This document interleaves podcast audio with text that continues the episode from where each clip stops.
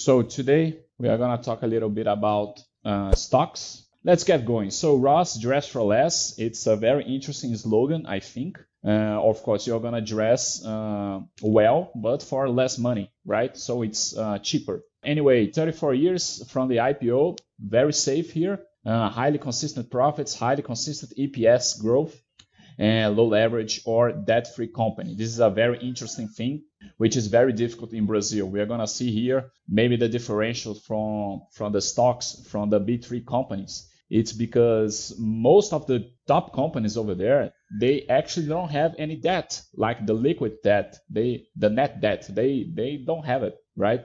Uh, so this is a very uh, so it's very safe to be a shareholder from those companies. Anyway, so the full board here, uh, we can see the net income, right? Net income, it's uh, no comments here. It's growing and growing, right? We can go to EBITDA. It's almost the same picture, right? We can go to EPS, earnings per share, uh, just fantastic, right? Uh, each year the EPS is it's uh, it's growing, so the the earnings it always getting bigger, right? Per share, right? Uh, anyway, let's go to the margin, net profit margin. Uh, here, of course, the margin is not, it's not going to be always growing. But the important thing to see with the margin that uh, it should be uh, going under, right? So you have a consistent margin. This is safe. Cash, a lot of cash here, right? And the net debt, so it's negative. So we we see as the company doesn't have any debt, and of course here the net debt EBITDA it's gonna be zero because you don't have any debt,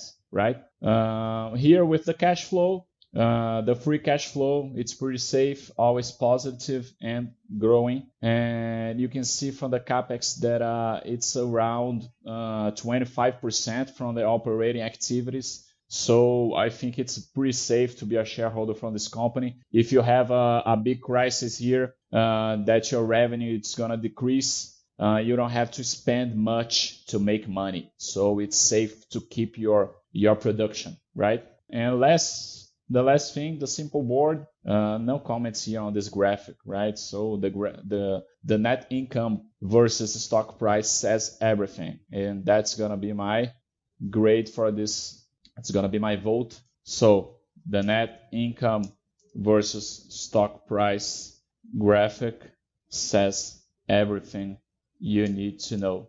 So this is my number five. This is my vote for this company.